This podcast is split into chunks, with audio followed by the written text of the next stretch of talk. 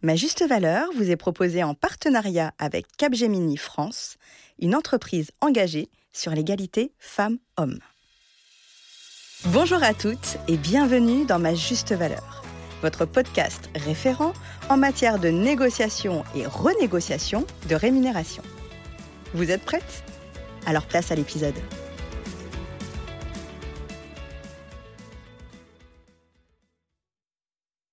Dans les épisodes précédents, je vous ai appris à déterminer votre juste valeur sur le marché du travail en fonction de votre statut.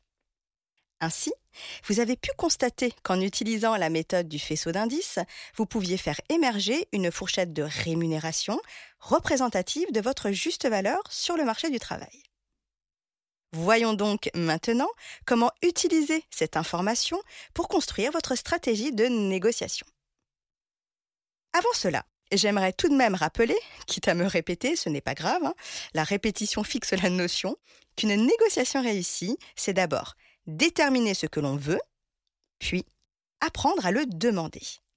Et c'est justement l'objectif d'une stratégie de négociation, décider, arrêter et consacrer ce que vous voulez en fonction de vos besoins et de vos objectifs de carrière. La première étape pour définir une stratégie de négociation, c'est de définir ce que l'on veut en termes de rémunération, basé bien sûr sur ce que vous valez sur le marché du travail. Et c'est là qu'intervient la fourchette de négociation. La fourchette de négociation est une série de quatre niveaux de rémunération, quatre salaires, tarifs ou traitements, en fonction de votre statut, que vous allez identifier en vous appuyant sur vos précédentes recherches. Le premier chiffre correspond à votre rémunération idéale c'est-à-dire la rémunération qui se situe dans la moyenne haute de votre fourchette et que vous souhaiteriez obtenir dans le meilleur des cas. Le deuxième chiffre correspond à votre rémunération réalisable, c'est-à-dire la rémunération qui se situe toujours dans la moyenne haute de votre fourchette, mais que vous serez plus vraisemblablement en mesure d'obtenir. Ensuite, le troisième chiffre correspond à votre rémunération acceptable c'est-à-dire la rémunération qui, dans l'absolu, se situe en deçà de vos espérances, mais qui reste tout de même acceptable car dans votre fourchette de rémunération. Et enfin, votre rémunération seuil ou no-go, qui signifie on n'y va pas en anglais, qui correspond à la rémunération limite au seuil en dessous duquel vous refuserez un poste. Pourquoi? Parce qu'en dessous de cette rémunération, de ce seuil, vous serez rémunéré en dessous de votre juste valeur sur le marché du travail, et que l'objectif de ma juste valeur, c'est justement que vous ne tombiez pas dans cet écueil. La mise en place d'une fourchette de négociation est fondamentale dans la construction de toute stratégie de négociation. Pourquoi?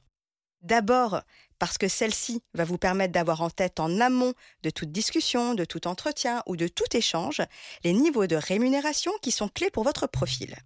Et surtout, parce que cela vous permet de ne jamais tomber dans le piège d'accepter une rémunération qui se révélerait à terme ne pas être représentative de votre juste valeur. L'autre avantage de cette technique, c'est qu'elle vous redonne le pouvoir sur votre narratif salarial. Vous n'êtes plus à la merci des calculs obscurs de niveau de rémunération, des budgets de plus en plus restreints, etc., etc.